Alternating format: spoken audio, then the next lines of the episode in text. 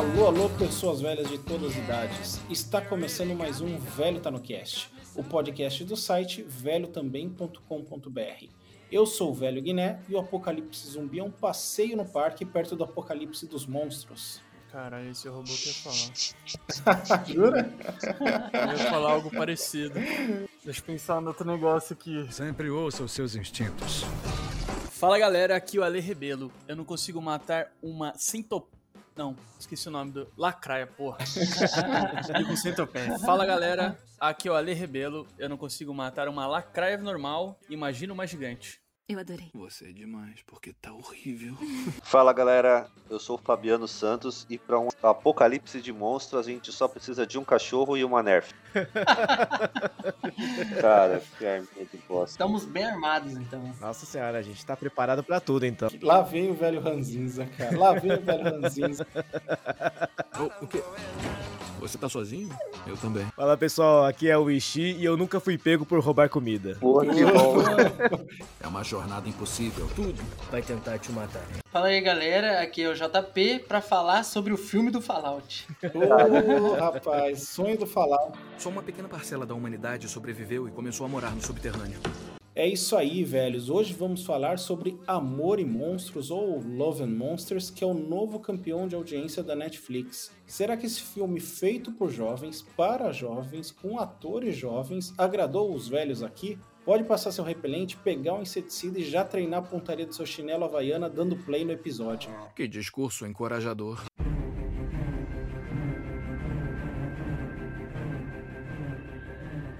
Bom, antes disso, como vocês já estão cansados de saber, aqui vão os nossos recadinhos. Se você quiser ajudar o, o programa, é bem simples. Basta seguir o programa no seu agregador de podcast favorito e também indicar para seus amigos. Faz assim.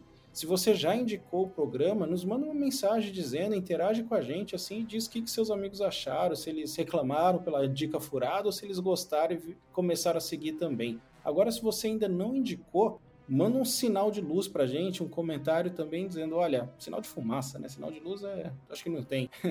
mas é, manda um sinal de fumaça, que seja o sinal que você quiser, mas só dando uma dica, ó, não indiquei pros meus amigos porque eu também não gosto, esperando melhorar o programa. Sem esse feedback, essa troca com vocês, o programa é, não vai melhorar e esse é o nosso objetivo, né? Melhorar, assim, tornar essas quarentenas um pouco mais agradáveis para todo mundo. E como você sabe, você pode comentar nas nossas redes sociais, tanto Instagram quanto Twitter são arroba velho também. Tem o site, que é o velhotambém.com.br. E os comentários são sempre lidos ao final do programa. Nós gostamos muito de interagir com vocês, então aguardo sua mensagem.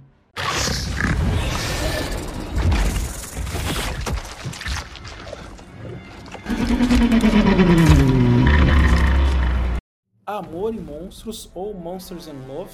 Quem diria que esse filme que foi totalmente apagado, eclipsado aí pela pandemia, ia chegar com tudo no Netflix. Um filme bem modesto, com um orçamento de 30 milhões de dólares. Estreou no cinema nos Estados Unidos em outubro, quando achavam que ia para frente cinema, que a coisa ia voltar ao normal. Não, não teve vida fácil, que pelo que eu vi já voltaram atrás e acabou sobrando para Paramount, a distribuidora do filme, buscar uma parceria para lançar o filme no, no resto do mundo e o Netflix fez a melhor oferta pelo que eu tava vendo, o filme já se pagou aí, tá? Só nessa venda para Netflix aí já pagou com sobras aí. A gente vai falar do filme com spoilers e sem spoilers, começando sem. Então, quando for para a parte de spoilers, a gente avisa vocês para vocês não, não moscarem e acabarem perdendo aí, levando spoiler. Não que tenha algo muito revelador nesse filme, né? Pô, tem uns plot, plot twists legais, sim. É maneiro. É, um filmezinho bem sessão da tarde, mas é bem gostosinho de assistir, É. cara. Bem divertido.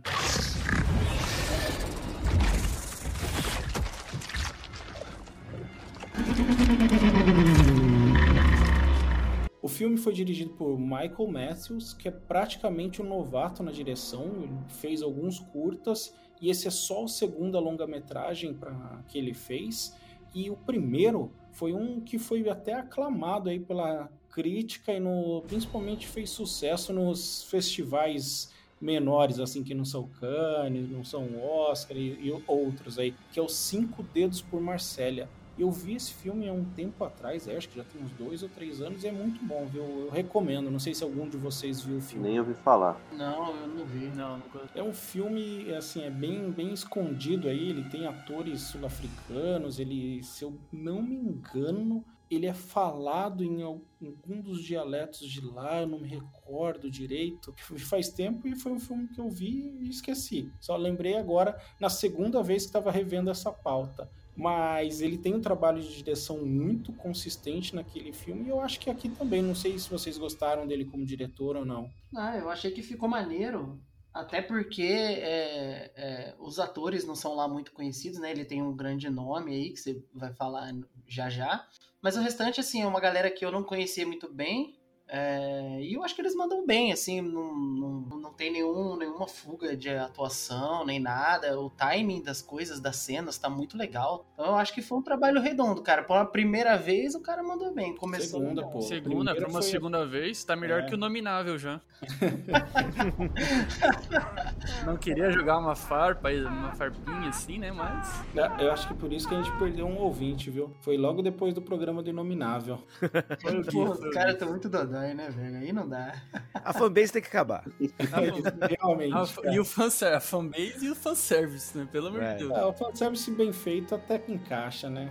Seguindo aqui, o filme, o roteiro foi feito por duas pessoas, o Brian Duffy, que de conhecido fez só o roteiro de filmes para uma pancada de filme para jovem adultos, né? Para não dizer adolescente, não sei porque agora tem que falar young ad- adults, é, que foi o principal deles para a série Divergente, Insurgente. Não, não sei se tem mais do que um filme que isso, Acho que são mas três. São três filmes. eu não vi nenhum, eu não li nenhum e posso continuar assim. Mas acho que o Brian só dirigiu o Insurgente. Não, ele roteirizou o É, Insurgente. roteirizou, é, só roteirizou o Insurgente. Ele Foi não, os mesmo. outros não. Você já viu esse filme? Alguém já viu o Insurgente? Eu, eu assisti o primeiro, se eu não me engano. Não, não aguentei muito, não. Depois eu vi no cinema ainda, mas os seguintes eu nem assisti. Cara, eu não vi, perdi tudo dessas. É Ah. uma série isso aí. né? Não perdeu, velho. Eu garanto pra você que não perdeu. Quando o Ale deu a letra da gente ver esse filme Love and Monsters aqui, que eu vi que era essa galera, essa moçada jovem fazendo filme pra jovem, cara, eu fui bem desanimado, viu? Mas vamos falar do filme. O roteiro também é co-produzido por Matthew Robinson, que além do roteiro do excelentíssimo Dora e a Cidade Perdida, ele escreveu e dirigiu o filme O Primeiro Mentiroso, que é um filme espetacular com o Rick Gervais. Não sei se vocês já viram esse filme, é um filme Eu inglês. assisti o primeiro mentiroso. Acho que tinha uma época na Netflix. E eu não sei se ainda tem, mas, cara, esse O Primeiro Mentiroso é um filme que é sensacional mesmo. Quando eu assisti, nossa, é muito bom, muito bom. Ó, pra quem não assistiu aí, eu recomendo que é um filme muito, muito bom. É humor em inglês, né, com Rick Gervais. E mas cara, é, faz você pensar como o mundo é dependente da mentira e como a gente não percebe as coisas que são realmente mentira e que já são parte do nosso dia a dia. Interpretação não deixa de ser um cara mentindo que é outra pessoa. Isso é muito legal. Seguindo com a ficha técnica, a gente tem efeitos especiais aqui. E eu queria começar dizendo que uma coisa que me encheu de expectativa para ver o filme, jogou a barra lá em cima, foi que o, a galera de efeitos especiais falou: Meu, a gente é fã e quis homenagear o rei Harryhausen, Harryhausen, que é o pai dos monstrões gigantes. Eu já ouvi falar bastante, né, dos efeitos de, principalmente com o stop motion, né, que ele fazia bastante. Filmes mais antigos que tinham os monstrões passando. King Kong antigo. Isso, exatamente. Os monstrão passando, dinossauro e tudo mais. Era sempre ele. É, ele tem uma das cenas mais clássicas aí, que é considerado por alguns, por mim pelo menos, como a mãe das cenas de efeito especial, assim, que é no Jazão e os Argonautas, se eu não me engano, que são os esqueletos, cara. Nossa, aquilo me aterrorizou por muito tempo na minha infância, cara. E é muito bem feita a cena, você pensar aí pra.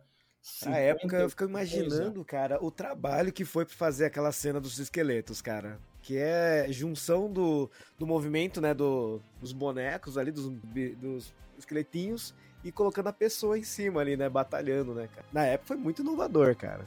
Não, não existia efeito especial antes disso, e é efeito prático, na verdade, né? E ficou muito, muito legal. Eu lembro que eu sentia medo. E, cara, eu posso estar falando besteira, mas eu acho que o Jazão e eu, umas- uns outros dois filmes aí logo na sequência eu vi em preto e branco ainda. E não sei se remasterizaram, mas enfim, fica a dica que esse cara é o pai aí do- dos, dos efeitos especiais, efeitos práticos principalmente e que me deu assim aquela expectativa pro filme, viu? Eu Falei, "Ah, agora sim, se os caras vão homenagear os monstrões, aí sim. Aí vale a pena. É, Pô, e, e aí eu fiquei com uma dúvida porque eu realmente não soube identificar nesse filme, no, no Amor e Monstros, se todas as cenas com, com os bichos eles são computadorizados ou eles são bonecos assim, animatrônicos. Porque eu, eu, sinceramente tá, tá muito bem feito, cara. Eu não, não, não consigo.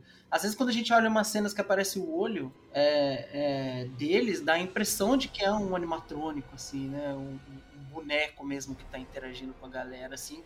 Muito bem feito. Mas eu não tive olho, cara, pra perceber não se, se, se é uma, uma espécie de animatrônico fazendo um movimento de stop motion, alguma coisa assim, ou se é computador, entendeu?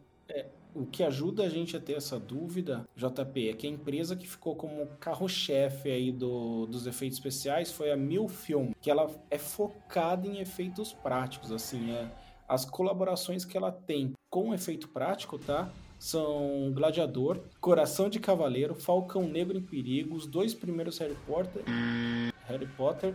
Então, assim, ela tá muito experiente nessa área.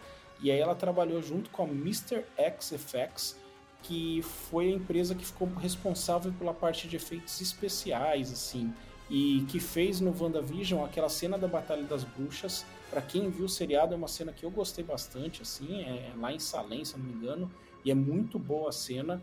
Ela também fez o novo Mortal Kombat, fez o Monster Hunter, que o Ishii recomenda aí para todo mundo. Nossa, Opa. pelo amor de Deus, cara. Assista. Nossa senhora, mano. Assistam, viu, galera? Ó, Não, e a gente não- perde mais não- três nossa, ouvintes. Nossa senhora, não percam tempo assistindo essa bosta, velho. Pelo amor de É Deus, horrível. cara. Nossa, é. Nossa. O Guiné eu sei que vai perder o tempo dele, né? Não- Não perde nada com a Mila, né, velho? Então, cara, eu não sei, cara. Eu prefiro ficar, rever algum Resident Evil, eu acho. Nossa, cara. Nossa, pelo amor de Eu Deus. não sei o que é cara. pior. Não, cara, Resident Evil é muito bom, cara. Mas seguindo Ah, o um aqui, eles dois- fazem. O 1 e o 2 são legais. Não, não tem nem 3D nesses, cara. E o melhor de todos, falando sério, é o 3, cara, que é o Extinction, eu acho.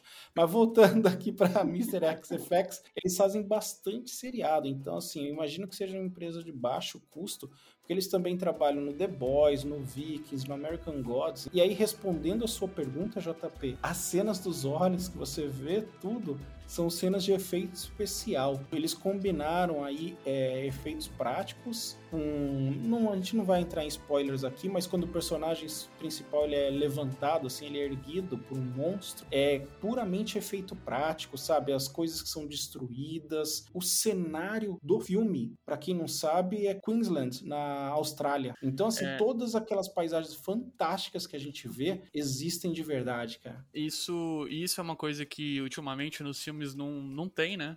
Tudo tela verde, fundo azul, mete computador e acabou, né? É, nem fundo azul mais, né? Que como a gente comentou, acho que no, no Godzilla vs Kong, nas notícias, aquelas telas 8K, aquelas 12K, telas, 20K, isso, seja o que for, cara. Igual no Mandalorian também Exato. e tal. E, cara, eu gosto muito. E isso, eu gosto muito do, do filme, assim, né? Que antigamente eles pegavam os filmes e gravavam no, no, no- nos, nesses lugares, né? Tipo, pegavam uma paisagem gravavam o filme lá, igual O Senhor dos Anéis, O Último dos Moicanos e alguns outros que eu não lembro. Antigamente, Senhor dos Anéis, ano 2000.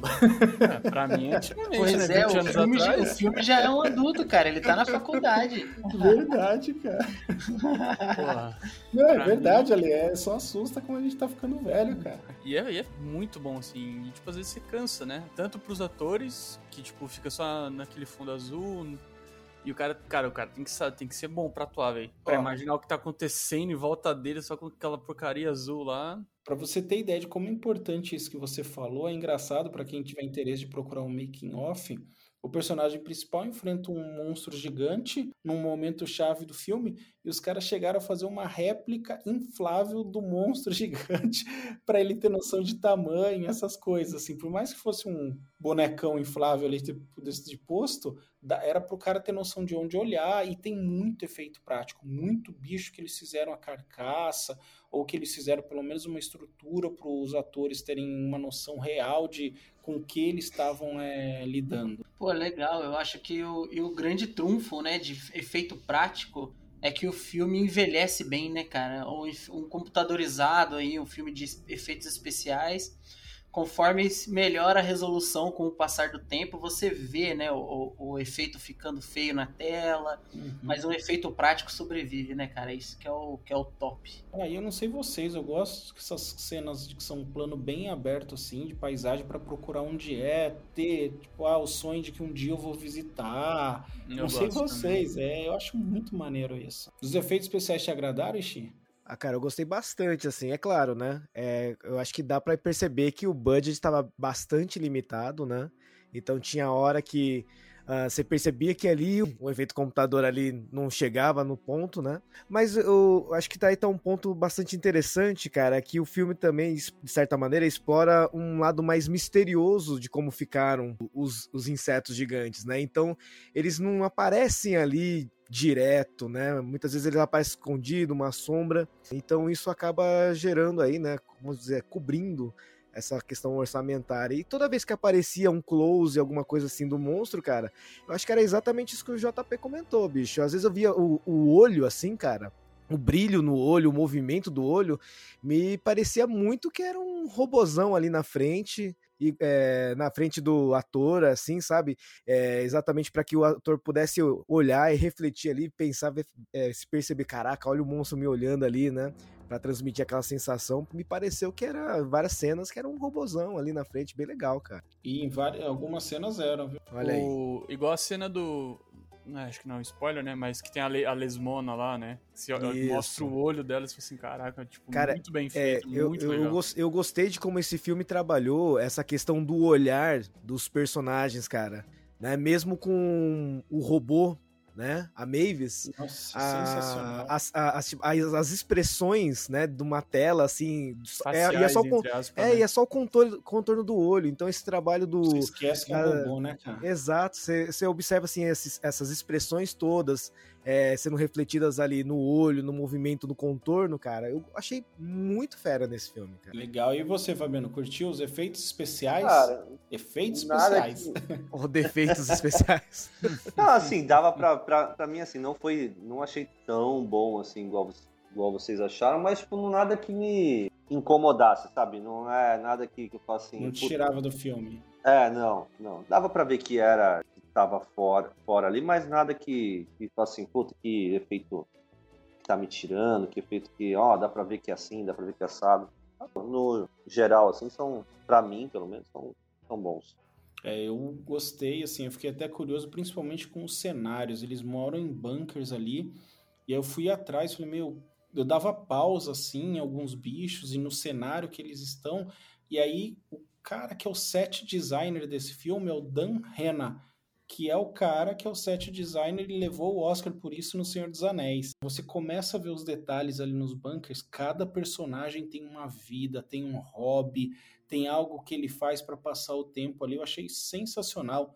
Um dos monstros aí que é um dos principais, você dá pausa, você olha os detalhes, cara, tem coisa presa no corpo dele, como se ele tivesse aquilo quando ele foi pequeno e cresceu ao redor tem um caranguejo que aparece que ainda tem uma gaiola dessas de pesca presa nele. É, é, muito legal, cara. Assim, eu fiquei apaixonado pela parte de efeitos especiais. Assim, eu me colocaram dentro do mundo. E diferente dos outros apocalipse, eu não queria estar nesse, não, cara. Não ia durar três minutos.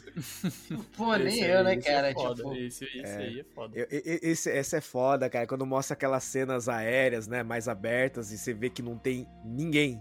E não tem nada, cara, é bastante assustador, né, cara? Pô, é muito assustador. Sabe uma curiosidade aqui? Os caras falaram que eles é, meio que se inspiraram no, no como a natureza toma de volta o The Last of Us.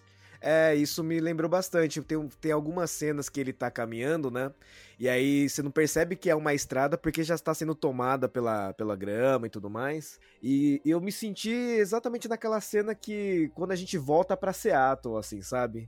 Você Sei. encontra os prédios, aí você vê os carros ali é, parados no meio da estrada. Eu olhei e falei assim: caraca, mano, está exatamente o cenário de The Last of Us, cara.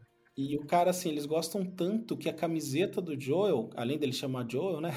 É, eu percebi isso Joe- daí. é, eu ia, não ia, eu ia, eu ia chegar nesse ponto ainda, mas como vocês adiantaram, né? Eu fiquei, então- nossa, eu já vi essa estampa em algum lugar tal. E aí foi quando eu vi essa história toda, porque o cara falou que ele colocou uma camiseta em um dos momentos do filme que para lembrar da Ellie no primeiro Last of Us, que é um pôr do sol, assim, com uns coqueirinhos, uma gaivota, só que a dele é mais colorida, mais viva, porque a pegada do filme é mais leve.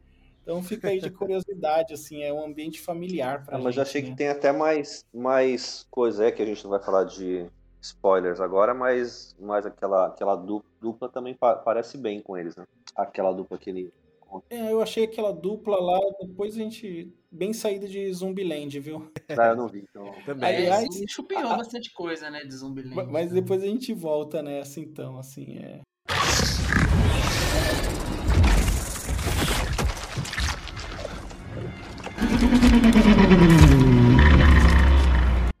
Seguindo aqui com a ficha técnica, a trilha sonora é do é coautoria do Marco Beltrame e Marcos Trump. O Marcos Trump, eu vi que ele faz muita parte de orquestragem assim, mas que ele também já trabalhou junto com o Marco em alguns filmes, tá? Porque o Marco fez Um Lugar Silencioso, Ford vs Ferrari, Guerra Mundial Z, Deus do Egito, Logan, todos os pânicos, assim, ele fez coisa pra caramba, fez até o primeiro Resident Evil, assim. E ele é conhecido pelo trabalho nos Indomáveis, que é um filme excelente e que foi indicado ao Oscar, e Guerra ao Terror, que também foi indicado ao Oscar, assim, a, a composição dele em ambos os filmes, o trabalho foi indicado, assim.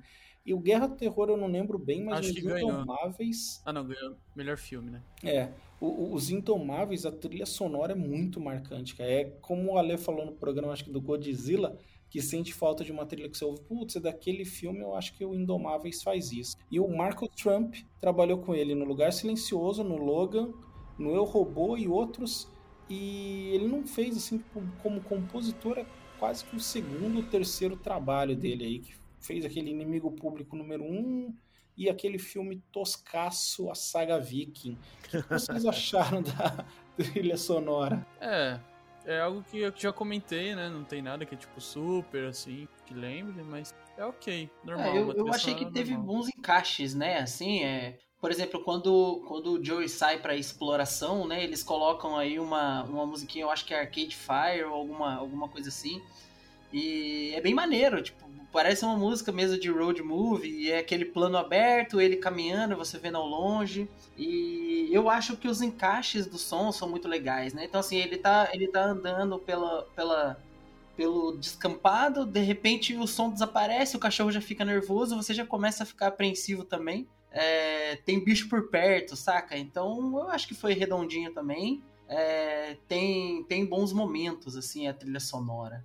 Pontual, né? Foi bem, bem usado e tal, nada super icônico, você nunca vai esquecer, mas é, é- encaixa bem o que o JP falou mesmo. Faz o básico, né, cara? É o Sim. feijão com arroz ali, essencial pra deixar o filme, né, bem ambientado, mas não faz feio. Não faz feio. A gente já viu vários outros filmes aí que tinha um budget gigantesco e a trilha sonora é esquecível. E, e você falou em feijão com arroz, eu acho que o filme inteiro segue essa linha, né? Nada Ele segue, é cara. é. espetacular, mas nada compromete, né? A gente vai falar nossas opiniões ainda, mas eu gostei desse termo, Ixi, feijão com arroz. e a trilha sonora vai bem nessa. Gostou da trilha sonora, Fabiano? Já tá no seu Spotify Nem aí? lembro dela, cara.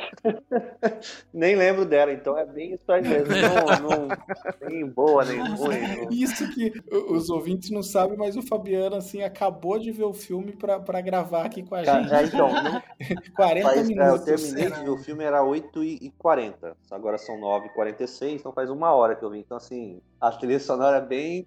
Ok. Já esqueceu. Não, é tipo assim, eu num ponto assim, cara, não é ruim, não é boa, não. Tipo, você não vai lembrar quando, você- quando o filme terminar, só isso. É, o que marcou pra mim, assim, que da trilha só, é o uso de músicas, assim, vamos dizer, clássicas, músicas contemporâneas que, que ele usou bem, assim, eu gosto quando um filme desses, que nem Apocalipse Zumbi, ou mesmo um filme de época, ousa colocar uma música dessas. Ah, cara, os caras fez uma playlist muito boa, né? Pô, Fez. tem The Mamas and the Papas, tem, tem o Roy Orbison, tem um monte de música boa, assim, né? Mas agora a trilha, trilha sonora score da, né, da, de tensão, das cenas, tudo mais de passagem, realmente não. É bem é- discreto. É bem discreto, é muito discreto.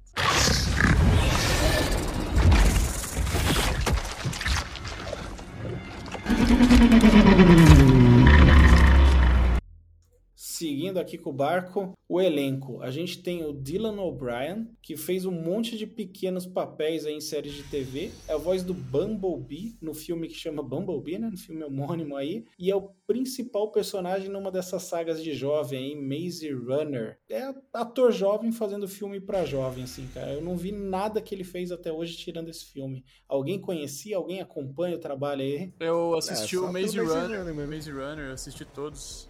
É, foi um filme bem legal e tal. Recomenda aí pra um velho? Recomendo, cara, recomendo. Recomendaria sim. Tem o livro, né? Tem uma galera que é fissurada no livro e tal, mas o filme é bem massa. de- É, não, e assim, eu, eu- eu não conhecia, não conhecia ele também, é a primeira vez que eu vejo ele em um filme, mas dando uma gulgada aqui, cara, ele já tem uma porrada de prêmio, Teen Choice Awards e prêmios do, do, do tipo MTV Comida o Awards. Capricho, tá aí? Exatamente, prêmio contigo, né? Tudo Maze Runner, Teen Wolf, todas essas paradas nesse. Eu fiquei com vontade de ver mais coisa dele, porque eu acho que ele mandou muito bem no filme, cara. Ele carrega o personagem e o filme, né? Porque grande parte da história ele tá sozinho. É legal que Eu ele gostei demais bem no, dele, cara. no- no personagem. né? Às vezes, porque às vezes você pega um, um ator e coloca num, em um personagem e não encaixa, né? E ele ficou bem né, no papel, né? Isso que foi que chama atenção também, né? E assim, eu achei que ele navegou bem do humor pra, pra, pro drama e gostei, cara. Eu pretendo ver mais coisas com ele. Agora, não sei se vocês repararam nisso também, cara. É, assim, né? Não sei como é que foi a, a sequência de gravação e tudo mais. Eu imagino que deva ser no- na ordem que realmente a gente assiste, né? na- no filme. Mas parece que ele foi aprendendo a atuar no meio do filme, cara. Porque as cenas iniciais, ele, ele tem um jeito de dar, dar vida pro personagem dele, sei lá, pra mim parece muito diferente do que depois de alguns 10 minutos. E aí ele que ele vai foi soltando. amadurecendo, viu? É, então, ele foi. Só que, é, só que assim, né? A gente tem que pensar que o tempo, né, do, do filme é curto, né? Tipo assim, a passagem no, durante o filme, né? São sete É, dias. né, São sete dias, né? E daí, tipo, do, o primeiro dia ali e tal, assim, né? Ele já tá ficando super mais à vontade. Parece que ele está mais à vontade em fazer aquele papel, né? Não somente tá mostrando o amadurecimento do personagem em si, mas eu acho que ele acabou se encaixando melhor no papel depois de aceitar algumas coisas. Não sei se foi um processo de direção, alguma coisa que foi acontecendo, mas é que no começo ele tava muito duro mesmo pra mostrar aquele drama todo dele, cara. É, às vezes podia até ser, ter, é, ser alguma coisa do, do diretor, né? Que pode ter falado, até porque, tipo, foi apocalipse, aí ficou preso, aí fica, né? Aquele meio mais travado, né? Tipo, aí, o que, que faz agora? O que, que não faz? Só fico aqui no banco. Não sei, às vezes. Eu pretendo ver o filme de novo quando passar na sessão da tarde, eu vou reparar nisso. Mas uma coisa, uma coisa é certa, esse cara chora bem, velho. Ô, chorão, cara. Nossa. Porra, mano, chorão, cara. Qualquer coisa, vinha a barata, já derramava uma lágrima já. Treme, né? Treme, se treme todo. Treme todo, treme todo. É a tática que alguns animais usam, né? Chora e finge de morto. Pra esse cara só faltou cair o rabo, né, velho? Olha, cara, não duvido nada de umas cenas lá se fosse vida real largar o rabo do macaco. viu, cara? Seguindo aqui, a gente tem a Jéssica, eu sou o punho de aço Rimwick. I am the Iron Fist. Coitada. Ai, cara. É, é, cara, essa atriz aí, ela se deu muito mal com o punho de aço, né, cara? Que, meu, aquilo não foi um abismo de levar todo mundo pro buraco, mas eu acho que ela se redimiu no Game of Thrones. Se vocês não lembram, ela é uma das filhas bastardas lá, que como é do reino de, de sol e areia, uma das filhas Sand tinha, eu esqueci o nome do, do reino dos caras, mas assim, é nada de relevante e diz que é mais uma aí que vai estar no Matrix 4 aí, todo mundo tá nesse Matrix 4, só não chamaram a gente. É, ela, ela, ela faz parte. Ela faz uma participação também num filme que você adora, que é o Star Wars. Ah, é, o Despertar reboot, da né? Força. Esse eu não vi inteiro, talvez eu não tenha visto a parte que ela aparece. Ah, provavelmente é a ponta da ponta, porque eu não lembro dela, não. cara. É, deve ser. E, e ela faz um filme também que eu assisti, que é que tem até a. Esqueci o nome. De quem que a dela. gente tá falando? É daquela mina que ele vai atrás? É para a gente ficar preocupado, porque nessa idade os esquecimentos podem estar ligados a doenças mais sérias, não é? Que é Vai Atrás, Isso. japonês. Isso. Ela faz um filme Já que falei, chama. Ameaça Profunda, que é com a, a Kristen Stewart. Que eles estão numa plataforma submersa lá. Eu não vi esse filme ainda. É ok, assim. Tem uma pegada meio cutulo no, no negócio e tal. Olha, vou ver então, cara. Eu gosto Não, não vá muito empolgado, não. Não vá muito empolgado. Já- Mas, cara, ela eu percebi bem isso, Ishi, que ela tentou fazer um personagem antes do apocalipse e depois do apocalipse. E, cara, eu não gostei muito, não. Não sei vocês, assim, tipo, não é nada que comprometa. Então, mas assim, se, o, o negócio se passa sete, sete anos de- depois, né? Pelo que deu pra ver ali, ela devia ter Isso. uns Uhum. 18 ali, 17, depois agora tá com uns 20, 25. E, meu, e ela cuida daquele campo inteiro, né? Então, assim, ela- achei normal ela, ela, tá, parecer, ela parecia mais, mais mulher, assim, mais madura, mais... Fica aí a dica também. No bom. apocalipse, no apocalipse não espere por Pois é. De jeito Calma, maneira, galera. de jeito maneira. De jeito maneiro. Calma, galera, calma. Mas é um bom ponto, Fabiano. Eu não tinha pensado dessa maneira. Que o cara, querendo ou não, ficou na vida fácil, vida mansa lá, né? Vamos dizer assim. A gente vai entrar em detalhes quando começar a falar da história. Mas ela teve vida dura, né? Bom ponto, Fabiano. O próximo que eu tenho no elenco aqui é o Michael Hooker, do Guardiões da Galáxia. Do Walking Dead e fez uma pancada de filme e série. E eu tô achando que ele é o novo Woody Harrelson, sabe? Que é o cara que velhão, que tava no ostracismo, fez um papelzinho de sucesso e agora começa a colocar em tudo que der pra fazer uma ponta engraçadalha. Cara, eu sempre, eu sempre confundo esses dois, velho. Cara, eu quando eu comecei a assistir o filme, eu olhei assim, ah lá o cara do Zumbilândia. Ah lá o cara do Zumbilândia. Aí vai dar os toques aí, vai ser escrotaço com o cara. Aí eu já tava pensando assim, né? Daqui, daqui a pouco o cara vai ser igual a, com a Katniss Everdeen ali, porque ele aparece em todos esses negócios como mentor, né? De alguém, né, cara? É, A gente tá falando do Merlin. mas é o irmão do Daryl, Ah. Fabiano. Falando assim, gente, povo poder entender que tem um monte de leigo igual eu. Mas acabou de ver o filme.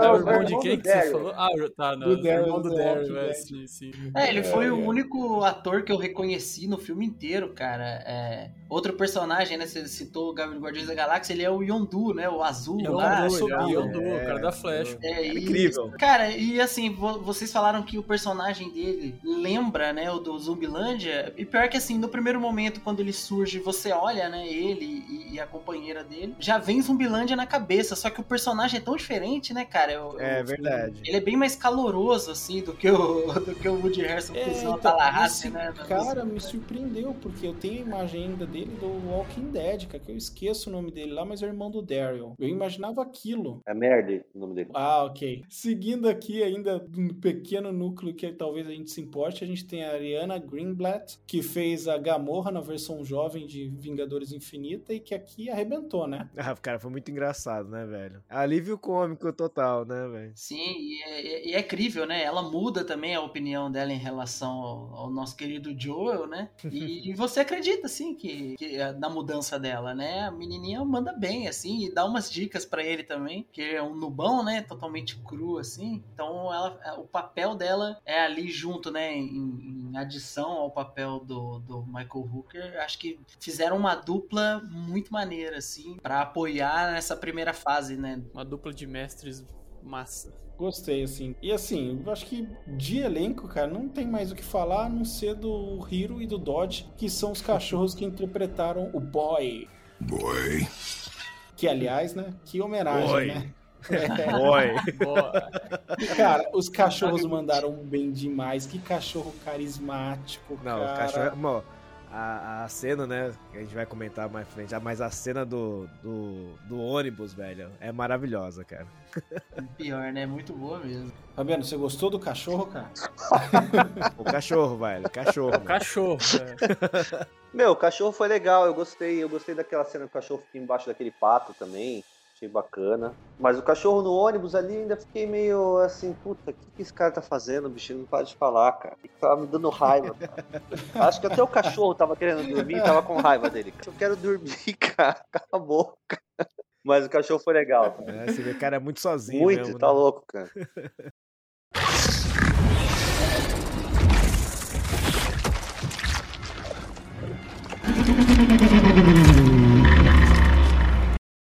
Vamos entrar aqui na sinopse do filme aí pra pra falar o geral antes de cair pros spoilers, tá? O, e pra entrar no tema assim, eu acho que o melhor é trazer a sinopse diretamente do Netflix. Amor e Monstros. Ele mora em um bunker e está com saudades da ex. O que impede esse amor verdadeiro? O apocalipse dos monstros. Cara, o que, que é essa sinopse? É. Tipo, não faz sentido nenhum. Não, é, é bom porque daí não te entrega nada. Aí te obriga a assistir, nada. velho. Fala assim, pô, vou ter que ver pra ver se é isso mesmo. Que, que parada é essa, cara? Não, cara, e assim, vo- você acompanhando o filme, me parece que é muito mais crível um apocalipse de monstro do que um apocalipse zumbi, cara. Ah, Porque assim, é. insetos e anfíbios ficando gigantes e a população deles é muito maior que a população humana, pô, esses caras varrem a terra em instantes e a gente se lasca forte. Pô, imagina eu que sou uma negação pra matar barata e mosquito, cara. Eu tô, tô fudido num apocalipse desse, tá ligado? Não tem Ah, já chance. começa agora, cara. Tô treinando. Já começa a eliminar os bichos agora, cara. Então, Mas você vê que esse filme, cara, em nenhum momento aparece uma barata gigante, velho. Ele só momento- fala, né? Que tem um momento É. que ele fala assim: ah, com- quando ele vai contextualizando, ah, se antes você precisava de um chinelo de inseticida, você passou a precisar de uma 12, uma arma,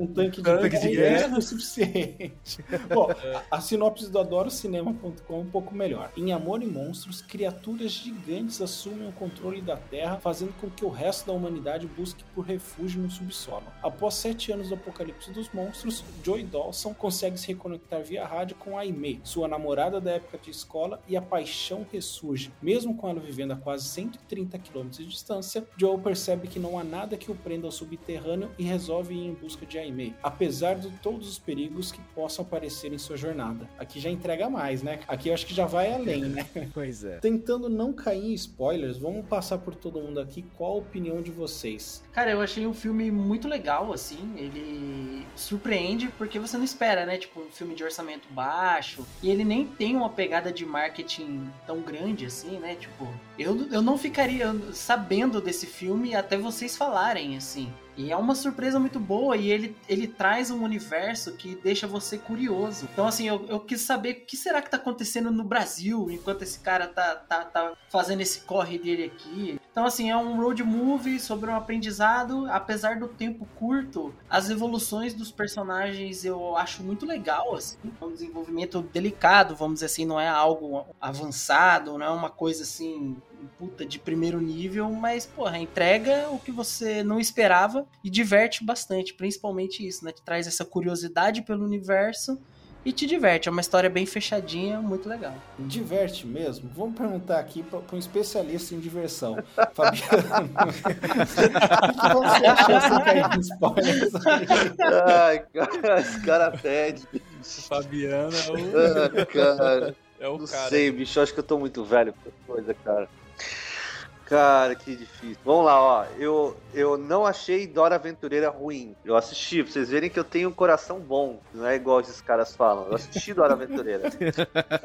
Cara, por que, que você viu? Nenhum filho seu tá na idade Não, da eles Dora assistiram. mais, eles viram. E, cara, não foi ruim, mas puta, cara. Nossa, assim, não é chato, mas não é pra mim, bicho. Não é, não é o tipo de filme que eu curto. Cara, não me prende. Eu até desliguei o celular, porque se eu tivesse com o celular ligado, eu ia ficar o tempo todo no celular, cara. Não gostei, cara. Eu não gostei da virada que o moleque dá de uma hora pra outra. Virada assim, tipo, do trauma que ele perde pra mim de uma hora pra outra. Aqui não pode falar spoiler, né? Então, assim, pra mim eu não, não, não achei legal. A hora, Então tá bom, então tá bom. Se, se segura aí pra descer a lenha depois.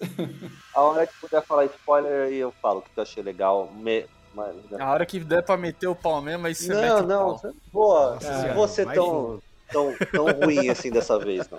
Ao contrário do Fabiano, ficou maior má vontade pra ver esse filme, principalmente quando eu dei uma lida na ficha técnica que, cara, só ator jovem que faz coisa pra jovem não é pra mim. Se vocês olharem a bio do velho no velhotambém.com.br, clicarem sobre, vai ver lá que não é pra mim cinema jovem. Passei da idade, mas tive uma grata surpresa aqui. Eu gostei da história, ela é muito simples, ela traz uma abordagemzinha diferente ao apocalipse zumbi. Gostei das interpretações, assim, a história passou suave para mim. É um filme que eu gostei bastante. Eu falei um monte de gostei e acho que isso fica evidente, assim, que eu recomendo esse filme para quem ainda não viu e vai perder a parte de spoilers aí. Gostei do filme, um filme simples, né? Tranquilo, é, assim, num, vamos dizer assim, que é um filme que você põe na televisão, assiste e acabou, assim, o filme começa, tem, tem começo, meio e fim, acabou ali, você se diverte em um momento e outro, e é assim, né? Vamos dizer que, sei lá, é um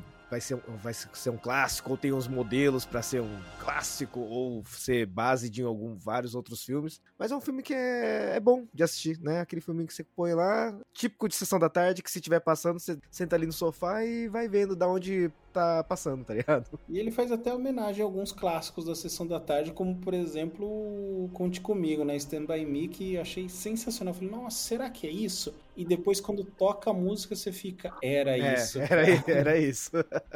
E Sessão da Tarde é lugar dele mesmo, bem legal. É bem lugar dele. Ale, antes da gente cair no spoilers aí, o que, que você achou do filme? Bom, eu aqui, como indiquei o filme a todo, sem falar muito, vou pendurar a estrelinha aqui, que o velho gostou, né? De um filme jovem. E é bem o que vocês falaram, cara. É um filme, tipo assim, você pode deixar passando na televisão, com um filme levinho. É, você vai dar algumas boas risadas, é, você vai se divertir assistindo, seja com amigos, seja com namorada, seja pra passar um tempo, então super vale a pena. Não precisa levar as coisas a sério, não, viu, Fabiano? Ô, louco.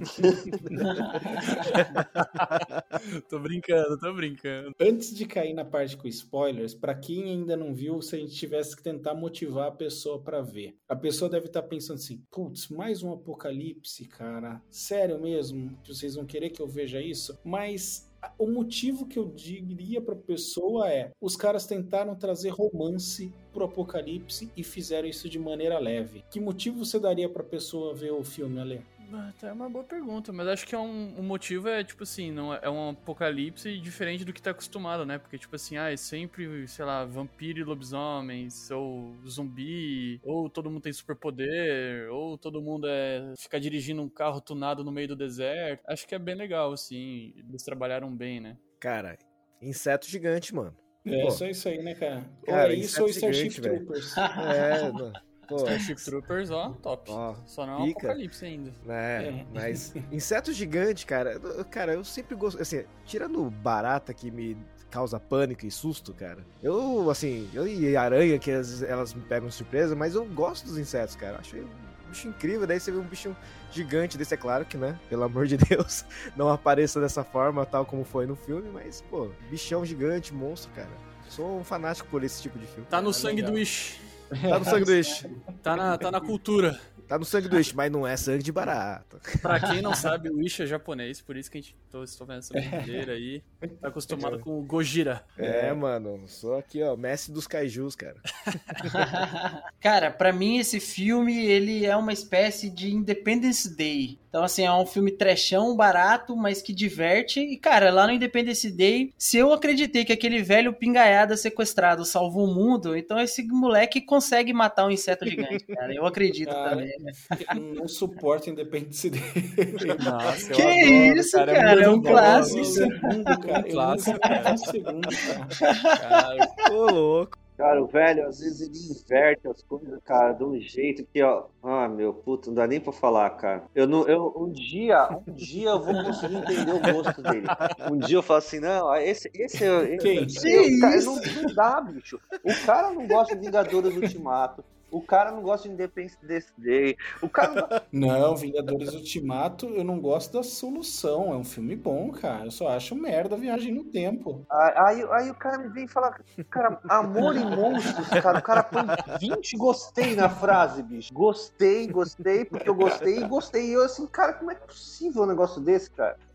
Ninguém entende, cara.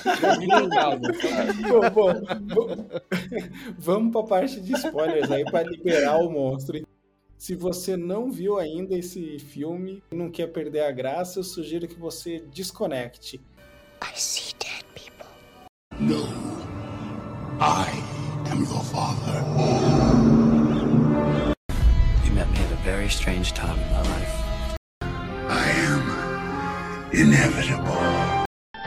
I do wish we could chat longer, but I'm having an old friend for dinner. With a little luck, the network will pick me up. This is Ripley, last survivor of the Nostromo. Signing off.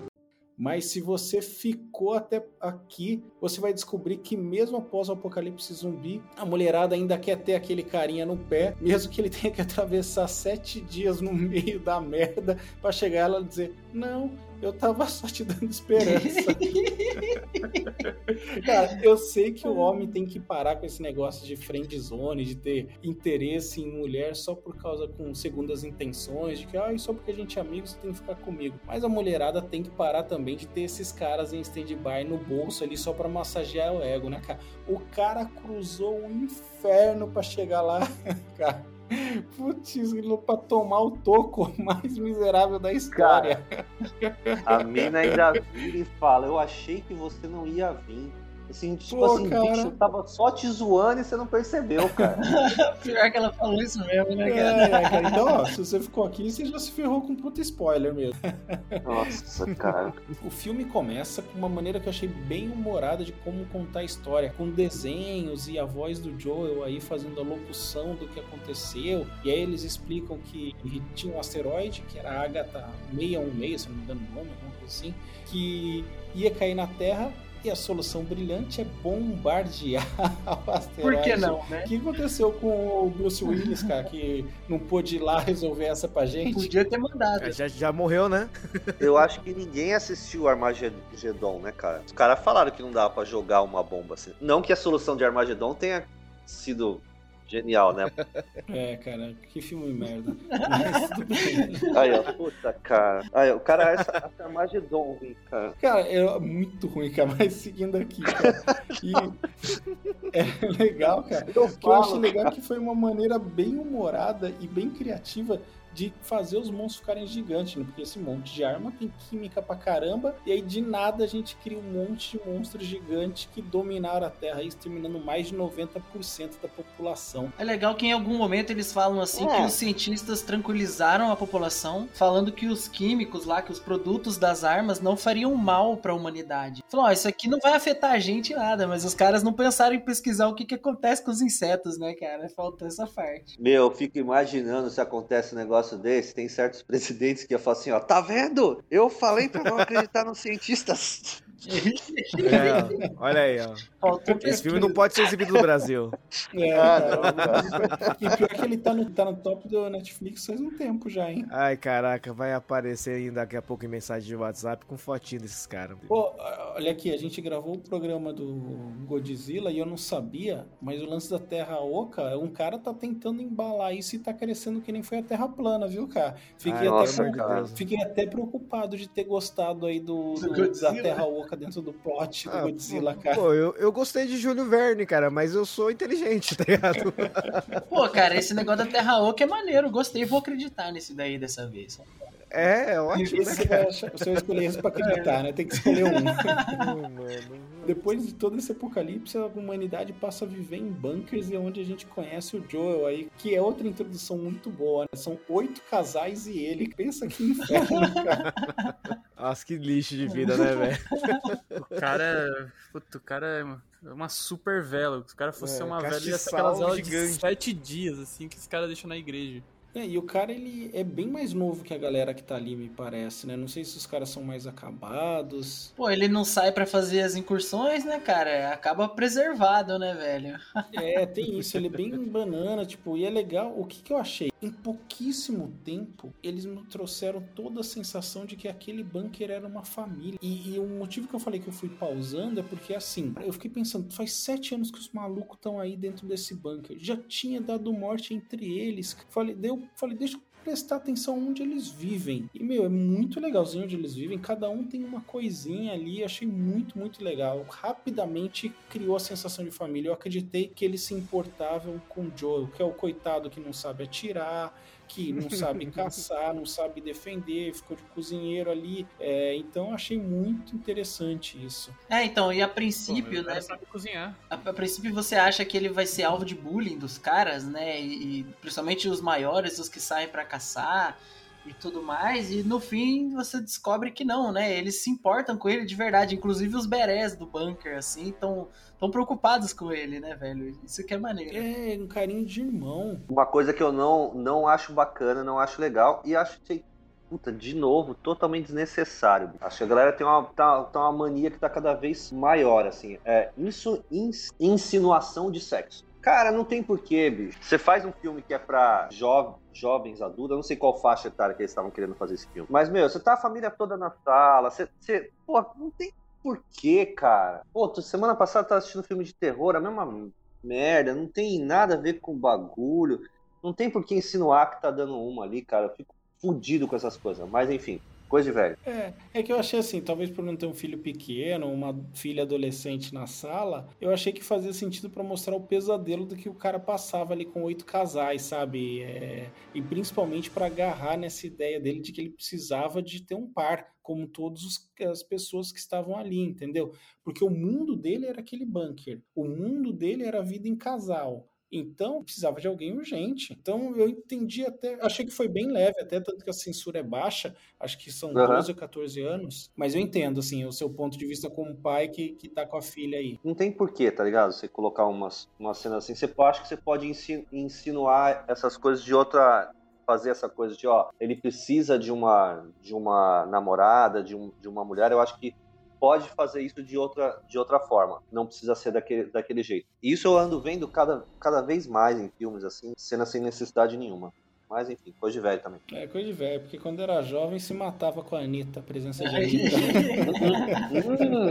Antigamente não tinha que explicar pra criança, né? Ela pergunta, hoje ela pergunta. É.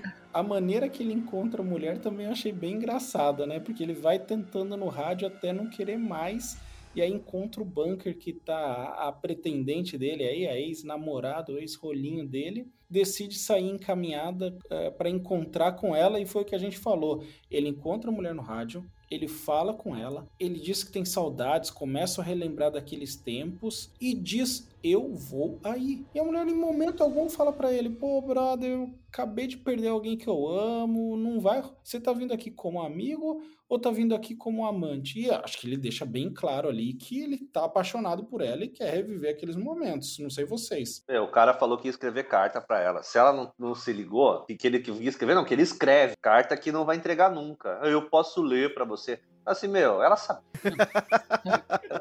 Veja bem, pra quem tá ouvindo, ela não tem obrigação nenhuma de ficar com ele, mas rolava dizer um. Fica aí, brother. É, pô, no rádio. Mandava real, né? Acho que faltou mandar real, né? Mas é, é se não, se ela mandasse real, o filme acabava ali, né, velho?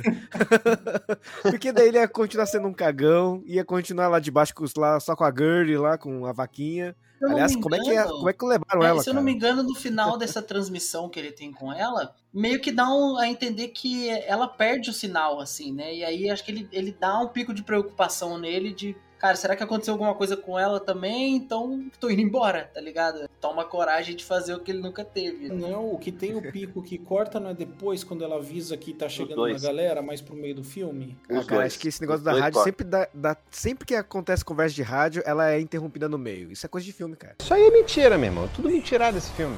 Claro que é mentira. Isso aí se chama ficção. Toda, toda comunicação feita com rádio nos filmes, no meio desse momento importante, cai a conexão, cara. É uma coisa impressionante, cara. E, meu, nos sete anos que ele passou lá dentro, ele não treinou nem um pouco, né? Pessoal, vocês falaram aí que ele não treinou nada, né? Acho que é importante notar que tem um pequeno flashback no começo do filme dele no carro com a, com a então namoradinha dele, né, e tal, antes de acontecer a merda toda. E ele faz um sketchzinho dela e é um desenho horrível. E ela dá para ele de presente, né, um, um, um caderno e um lápis de cor. E sete anos depois você vê que o cara, como não tem moral de dar um tiro, de fazer nada, alguma coisa ele fez e melhorou, né, cara? Os desenhos dele estão animais. No... Oh, não, ó, mas os lápis estavam no final, cara. sim, sim, E aquele ali sabia usar o lápis mesmo. mas, ó, pra de defender o personagem aí, vocês olham que ele não treinava nada, tem a foto, tem a foto, tem ele atirando as flechinhas dele ali, uma partezinha no começo ali Então, que ele errava todos os tiros. Né? Errava todos os tiros, mas tava lá Nossa. treinando. Então, E acertava a Mavis ainda, a Mavis desligada lá, cara. O cara É, tem sete anos pra ficar usando aquela nerf dele e não acerta nada, cara. É, o cara podia ter, cara podia ter virado o Legolas. né? Muito ruim, né, velho? Tanto tempo Pois é. treinando lá dentro. Não, cara, mas eu acho legal que assim, ele tá travado no momento. Ele, ele ainda é crianção, tudo. Por isso que a galera protege do acampamento. E quando ele fala que vai embora, fica preocupada, não quer que ele vá, mas ele acaba indo, né? E começa a aventura e a gente vê esse mundo que eu achei fantástico. Faltou falar do trauma dele. Do trauma, assim, quando o bicho entra lá, que ele fica totalmente paralisado, que ele não consegue fazer nada. Solta o- Verdade. o rabo do macaco aí e não faz nada. É, e esse trauma é exatamente do momento que começou a dar o problema, né, na cidade dele, que, que é quando ele perde os pais dele, né? E a cidade Uhum. dele é o Ground Zero, né? Ground Zero, que Exatamente. O né? marco inicial. Eu achei que é um dos melhores mundos de apocalipse que eu já vi. Eu gosto muito do Eu Sou a Lenda, quando a cidade vai sendo tomada pela natureza. Mas aqui é um mundo, meu, e eu achei muito, muito bom. Curioso pra ver, sabe? Tipo, algumas vezes eu vejo na internet assim: ah, a cidade em tal lugar foi abandonada. Esse dia foi uma na China que eu vi, e tá assim, com o mato tomando tudo, e tá virando atração turística. Putz, me dá uma vontade de ver e conhecer. Primeiro filme do Godzilla, nesse primeiro remake, né? Quando introduzem ele. Tem a usina toda destruída lá. E o Guiné falou, né, do, desses locais reais, né? Que aí tem também, obviamente, icônico Chernobyl, né? Que tá tudo pra trás, tudo não sei o quê. Tá de visitar não, ainda mas não, né? é, não, tem a parte que você pode visitar que não tem radiação, tem menos radiação. Ah, mas mesmo assim, né, cara? Tem É- É igual Fukushima também, né? Fukushima no Japão Sim. também. Já tem alguns pontos, o pessoal fala que já tem uma, um índice ou quase ok de radiação e já tem gente voltando, né? Algumas pessoas voltando. E tá. É, é impressionante, é essa visão mesmo. Tem lá o prédiozinho, daí você vê aquela graminha já tomando conta, Sim. Né? Já tem um livro muito bom sobre isso que eu esqueci o nome e vou ficar com preguiça de procurar, mas vão aí no Google. e o legal é que quando ele sai pro mundo, mesmo sem celular, o infeliz consegue cair num buraco porque tava distraído lendo, né? Não, não, não, não. Vale, vale ressaltar que ele deve ir pra oeste e ele nem sabe pra onde fica oeste, né? Ó, essa aí era a minha próxima. Mano, Cara. essa cena é Ah. bizarra. Ele assim, oeste é pra lá. Não, pra cá. Ele vai pra três direções, É, velho. no fim ele fala, né? Vamos dividir a carga aí, né? Vai pro meio, né? É, ele vai dividir a carga do meio, erro. vai, cara, vai. Ai, caralho, velho. O cara tem tudo pra não sobreviver, né, bicho? Fala sério, meu, o cara não sabe. Meu, ele não sabe atirar, ele não tem senso de direção. O cara sabe porra nenhuma, bicho. Não, Como é, é- que esse cara eu vai achei assim, dias? É, sobrevivência zero. É, assim, eu, eu, eu no começo, tava, eu até tava assistindo com a Bárbara, a gente tava falando assim, pô, o cara, a Bárbara falou assim, o cara não trai, tem uma bússola, velho, tá ligado?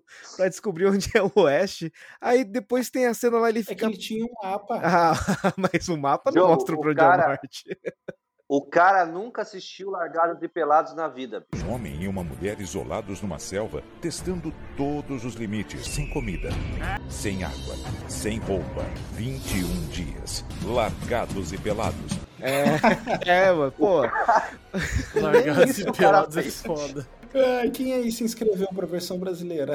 Ai, mano, e o cara não, e o cara não traz nenhum, não leva nenhum facão, velho. O facão é essencial, cara. Pô, Indiana Jones, velho. É, então, e na verdade essa cena do buraco, ela é, na verdade, o segundo de- Deus Ex, assim, vamos dizer, que salva a bunda dele, né? Porque a, a primeira, a primeira, o primeiro revés dele é, é contra o sapo da piscina, né? E o cachorro aparece. Que Exatamente. cena animal, hein, cara? Ele, né, ele- Que cena massa. ele fica cara. meio hipnotizado nos olhos do sapinho, de repente é um tremendo um sapão gigantesco, né? Que sai de dentro da piscina.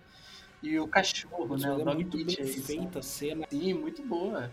É, mas foi um lance de sorte, né? E depois ele acaba tendo a, a- sorte de novo, né? Ah, mas você achou que, que nem ó, essa primeira parte aí do, do sapo, você achou que foi Deus Ex Machina? Eu achei normal aparecer um cachorro. Deve ter vários cachorros ainda Então, vivos. beleza, na primeira é, é crível e é maneiro, né? Porque você espera que ele encontre pessoas no filme do Fallout, né? Tipo, tem gente lá fora fazendo alguma coisa.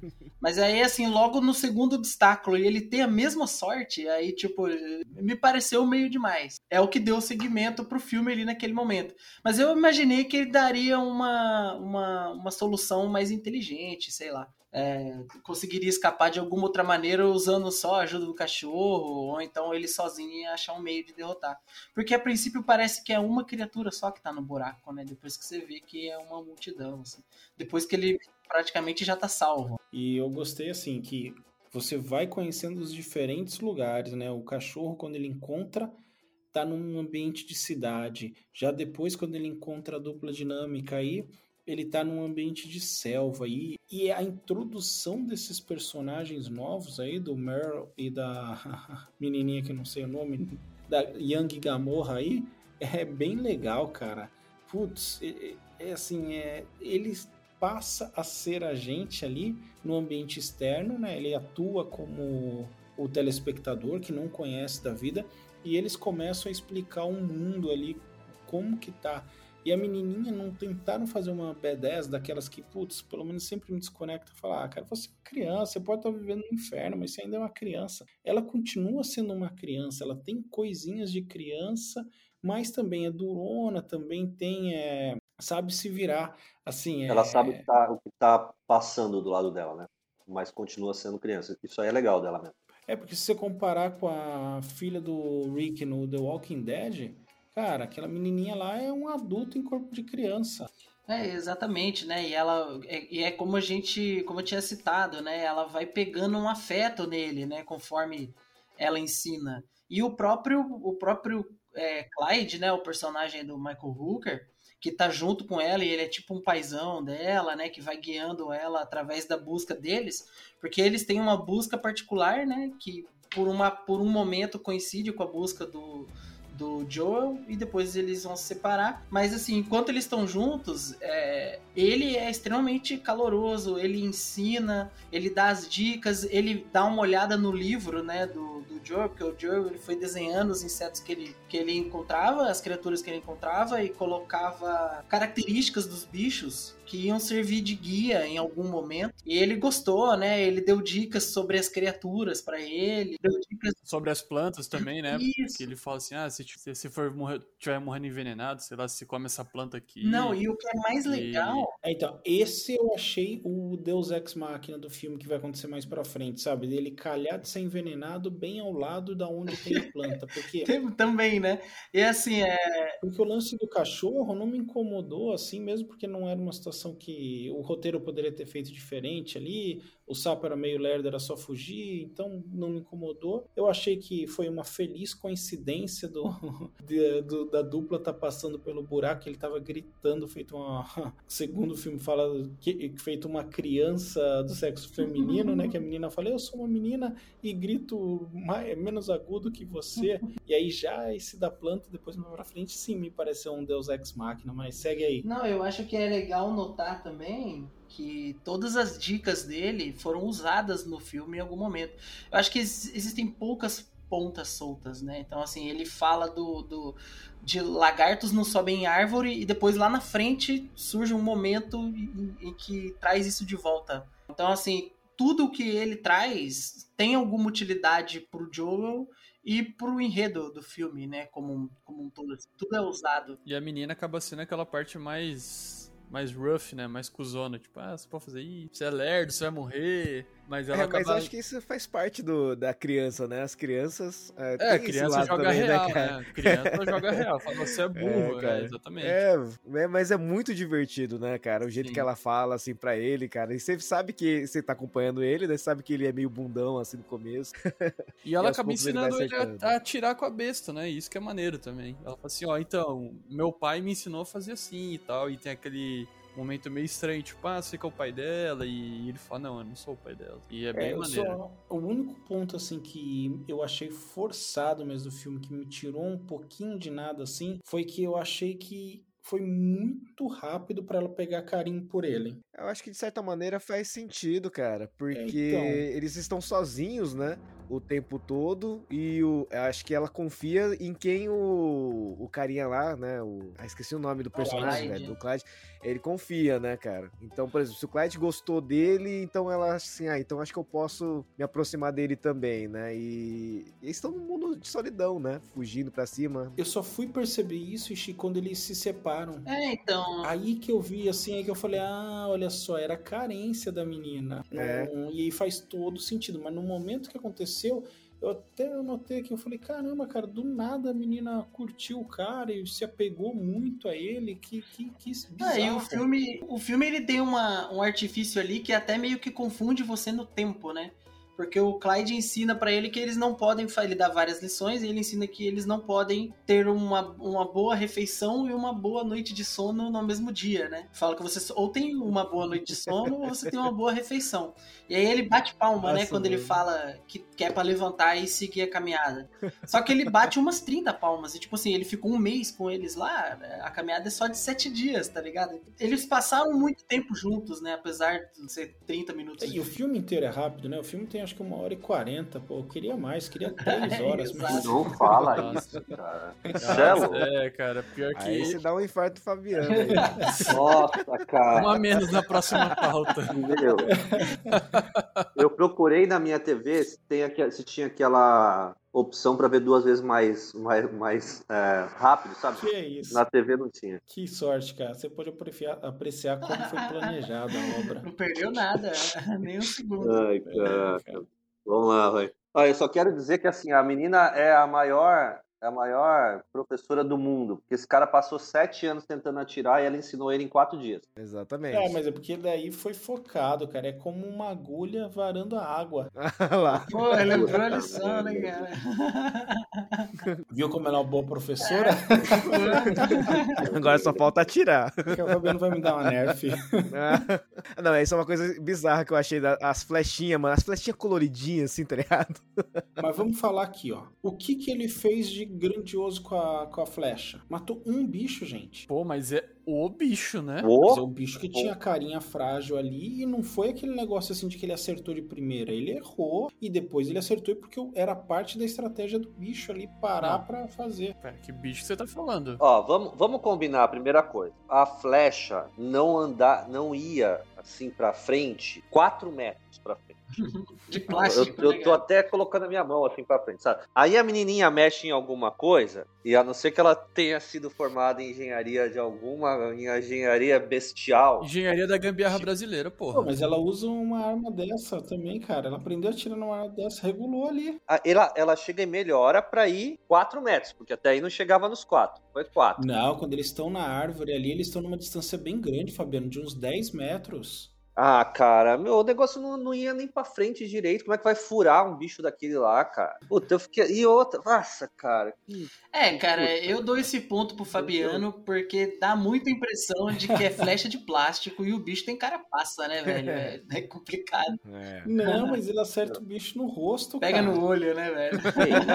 Pega no olho, E assim, pô, é e olho. vocês não estão lembrando, começa bichado assim, ela vai, arruma, ensina ele a atirar, ensina a postura, e aí depois quando eles estão treinando na árvore, pega uma distância grande, cara. Jogo, são só 4 dias. 4 dias. É, existe uma transformação nessa besta, porque a besta é. Primeiro que a besta é minúsculazinha. É minúscula, gente. É minúscula, cara. A besta que ele tá carregando.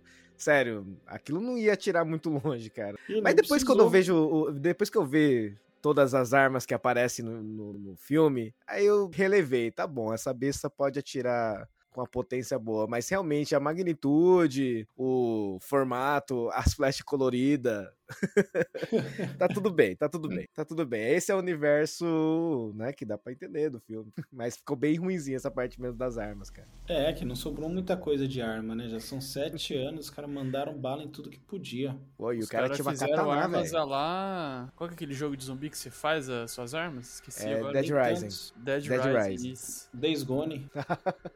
Gone, Gone você faz faz arma de tudo, cara. Você É, tira a meia, bom, vira uma arma. Mas assim, a jornada deles juntos é muito legal. Tem aquele encontro com o caramujo, que é quando ele despista o bicho que tá seguindo ele, colocando o cheiro na, na roupa do caramujo. Na, na roupa, né? Na, na, Na concha casca. do caramujo.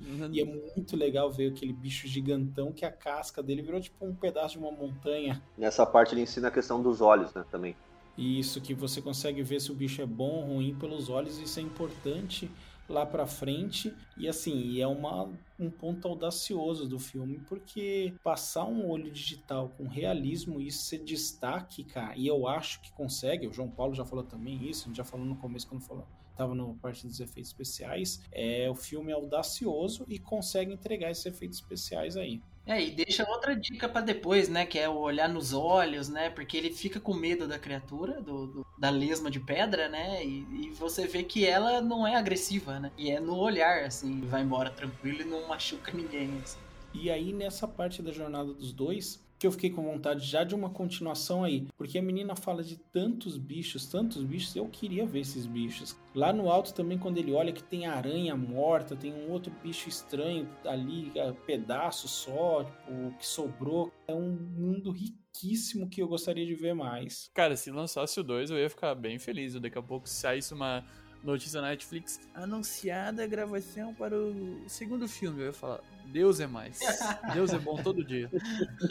É, existe, existe, parece, eu tava vendo, é, porque assim, quando assisti o filme, né, tá essa moda de ter coisa na Netflix que é baseado em livro, alguma coisa, eu pensei, será que é baseado num livro? Porque tem essa questão do, ele escreve o livro dos monstros, né, volume 1, que acaba deixando com a menina lá, e ele tá escrevendo o, livro, o volume 2, né? Sim, Aí eu pensei é, que fosse, então. seria uma sequência de livros, assim, tipo, fantásticos, é, igual tem o, o Como Treinar Seu Dragão, essas coisas todas. E aí nessa procura eu vi que existe um, um interesse por parte do elenco e dos produtores de fazer uma continuação, cara. Só não se sabe quando que poderia sair, né? Que lance uma série, Pô, tá? aí tem que ver como é que fica a alma do filme, né? Porque esse é um, um- um filme barato, que foi bem feito, né? Se, se houver uma sequência, existe uma chance dela vir com toneladas de dinheiro. Espero que essas toneladas de dinheiro não estraguem tudo, né, Que é o que cara? acontece normalmente no Netflix, né? Pois é. Se fizesse, por exemplo, igual foi Deadpool, né? Eu sei que é um personagem que se vende sozinho e tal, mas, por exemplo, Deadpool ele fez com 40 milhões de dólares.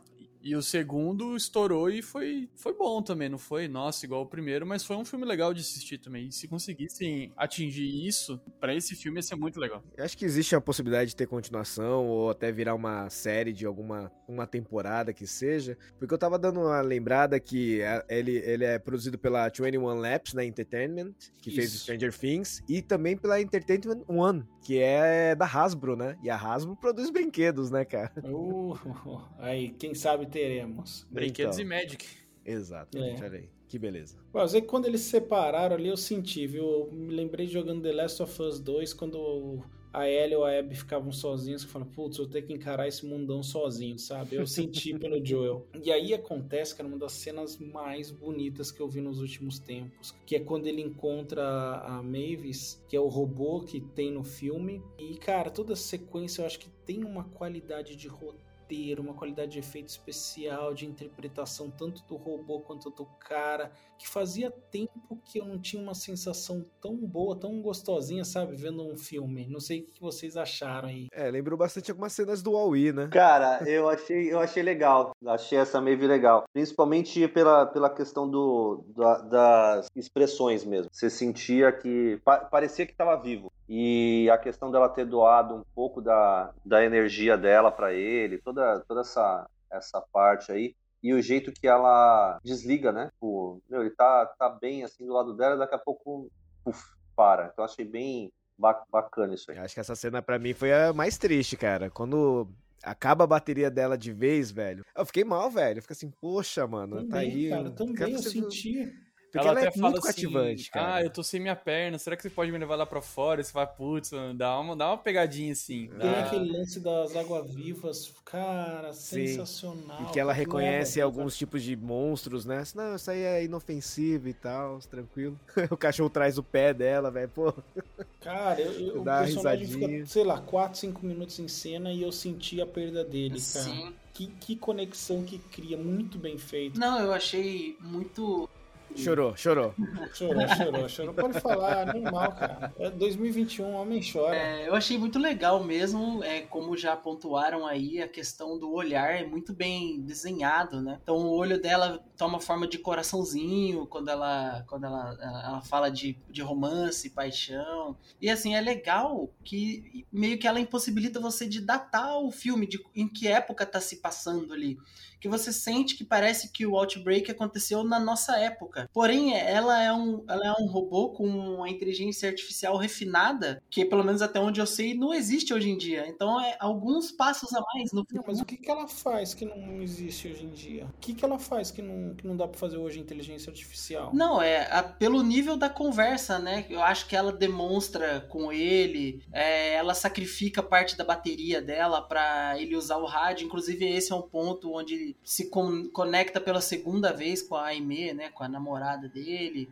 etc. E dá, dá um gás a mais para ele para ele continuar na jornada e traz uma preocupação, né? Ela, ela mostra, demonstra nessa preocupação. Pelo menos eu não conheço um, um, um robô com uma ou uma inteligência artificial com uma capacidade assim de ter um diálogo tão aberto e tão carismático com a gente. E fluido, né, cara? E fluido, né? Exato. né? É, e sem falar na parte que ele fala, acho que o nome dele, ou de onde ele era, e, e ela mostra as fotos da família Isso, dele. Isso, ela vai buscar é, no Orkut, aí, né? Da, da... Isso aí o Facebook já tá mostrando pra gente.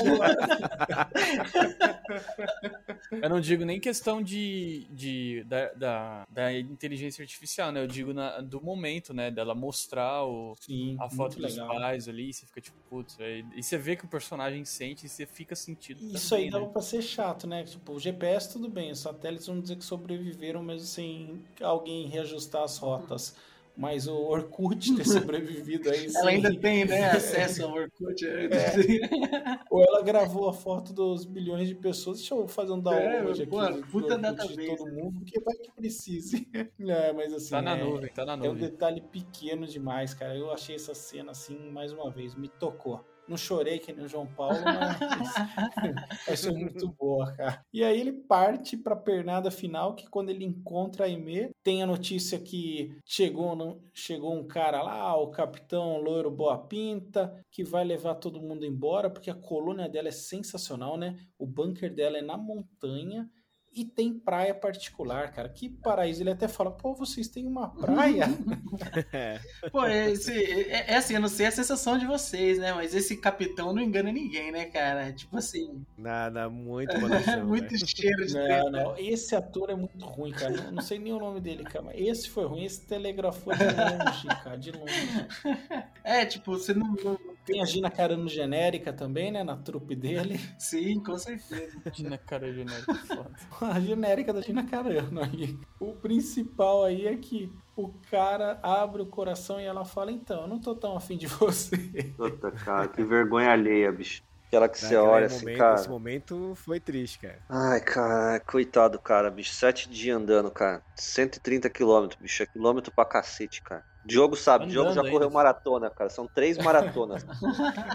Pensa, cara, três maratonas é exatamente. Não, um pouquinho mais que três maratonas. E no, com aquele monte de monstro, né, cara? E de insetos gigantes. O cara passou por tudo. Mais uma vez, gente, a mulher não é obrigada a ficar com o homem, tá? Politicamente correto aí. Mas custava falar pelo rádio. Pô, brother, foi um momento legal. Pena que aquele mundo acabou, né? Pena que foi sete anos atrás, né, parça? Já foi. Não, e aí tem aquele diálogo super assim, né? Constrangedor, que ela fala assim, ah, eu devia ter deixado claro isso pelo rádio. Daí, eu, daí ele fica com aquela cara. É, é, né? é, né, porra. Aí a Nana fala que ela era fim de outro, não sei o quê. Que ela teve outro cara, né? É, e aí teve dá outro, toda a pinta de que tá afim do, do capitão. E aí eu achei assim, eu achei incrível ela tá afim do capitão, porque é um mundo apocalíptico ali, o cara tá, é um cara que passa segurança, que é, ela precisa disso. E também acho incrível depois quando ela volta a ter alguma coisinha por ele, assim, acender uma esperança dele, assim, depois do desenrolar do filme. Porque nessa parte acontece o óbvio, né?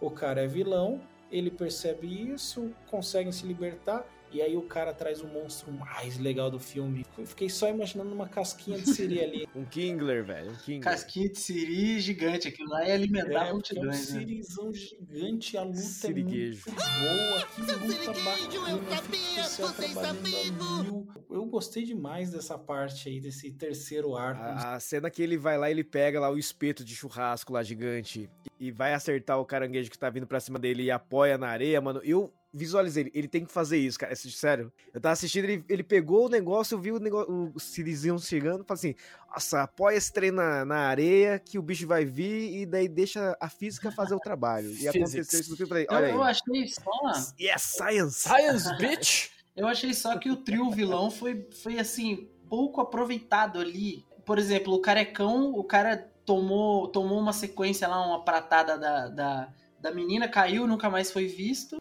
E o, e o capitão mesmo, ele ficou apertando o botão de choque da Lula, A verdade é que eu não senti nada. do, do caranguejo, o tempo todo, né, cara? É, então, assim, o cara era patético, esse capitão. O que você queria que ele fizesse? Não, não sei, talvez uma, uma, uma talvez aí uma abordagem mais ativa, né? Tipo descer e ir junto lá. Não, mas eu acho que era tudo o perfil do cara. É, então, exato, mas eu, eu não É, a sei. única abordagem ativa foi o soco no, no, no Joel, fim das só. contas, assim, quem participou mais foi o caranguejo e a mulher, né, cara? Que virou o desafio da menina e o caranguejo virou o desafio do, do Joel. Então, assim, é mais o plot dele, né? O plano dele de desmaiar todo mundo, fugir com a comida e servir a galera de jantar pro caranguejo. É, o cara, isso não me incomodou porque ele tem bem esse perfil covardão aí, tanto que ele dopa todo mundo, foi pra uma colônia de velhos, é, não, não me incomodou não.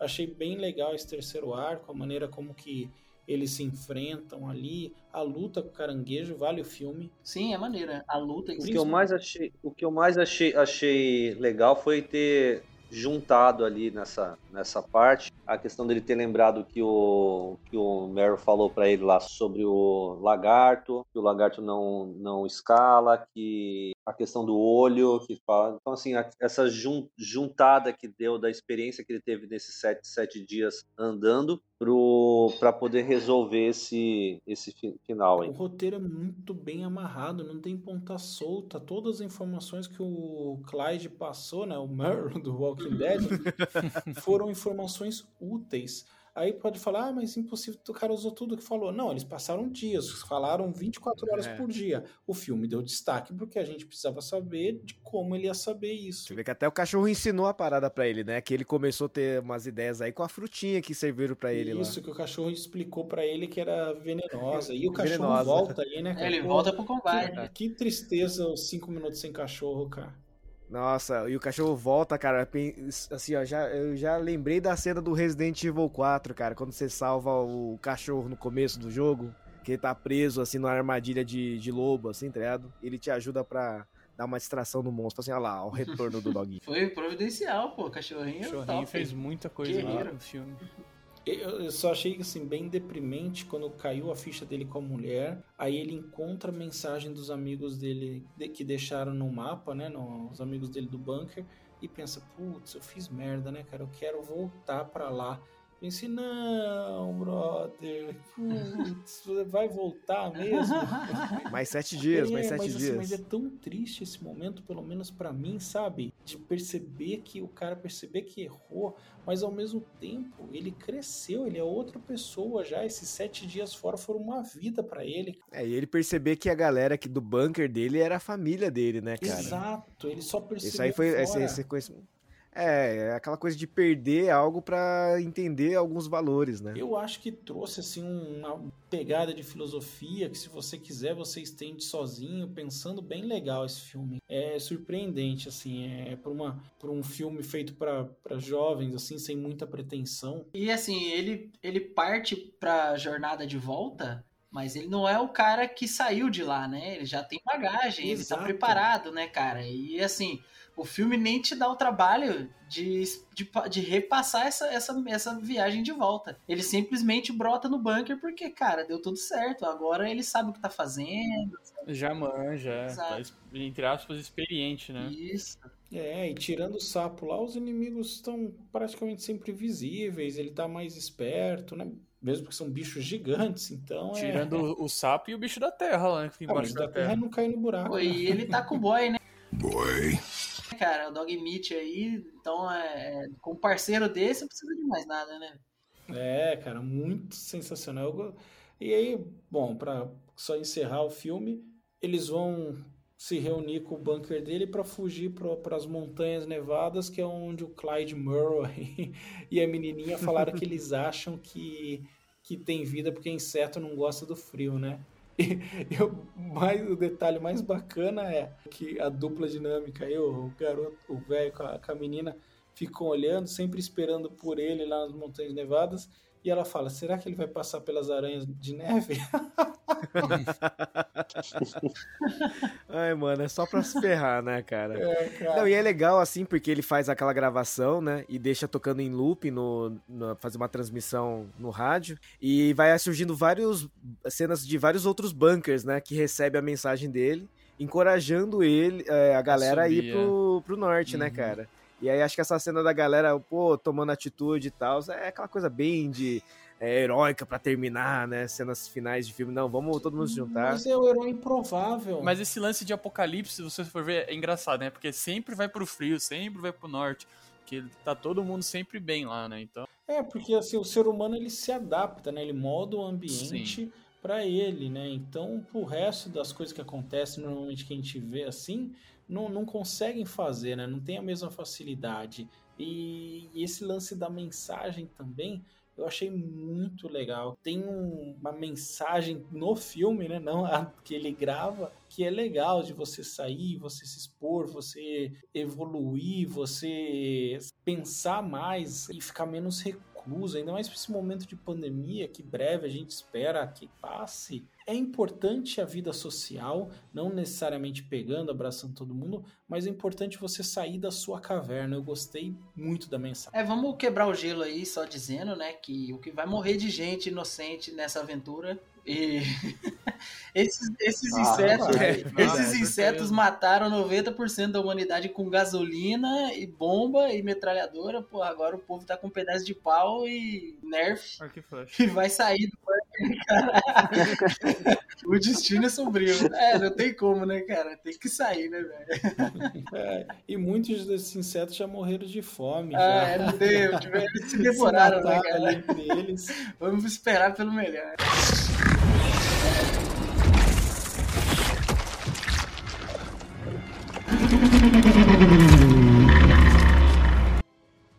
Vamos para as considerações finais e notas. JP, É, como eu disse, cara, achei o filme uma surpresa agradável. É, eu classifiquei, eu brinquei, classifiquei como Independence Day, assim, pra mim. Um filme bem fechadinho, cara. Tem um ou outro problema, uma outra ponta solta, mas eu acho que é um filme barato, muito bem feito, muito bem caprichado. O elenco tá. Porra, tá, tá, tá bem afinadinho. Então, assim, como, já brin... como a gente já brincou aqui na conversa e já classificaram, né? É um, é, um, é um tremendo de um sessão da tarde maneiro que se eu tiver sentadão no sofá comendo uma pipoca, eu não vou mudar de canal, cara. Eu vou dar 3,5 para esse filme, 3 bengalinhas e meia. É, acho que é um bom filme, um filme legal e eu sinto que eu gastei bem aí as minhas 1 hora e 40 de vida. excelente.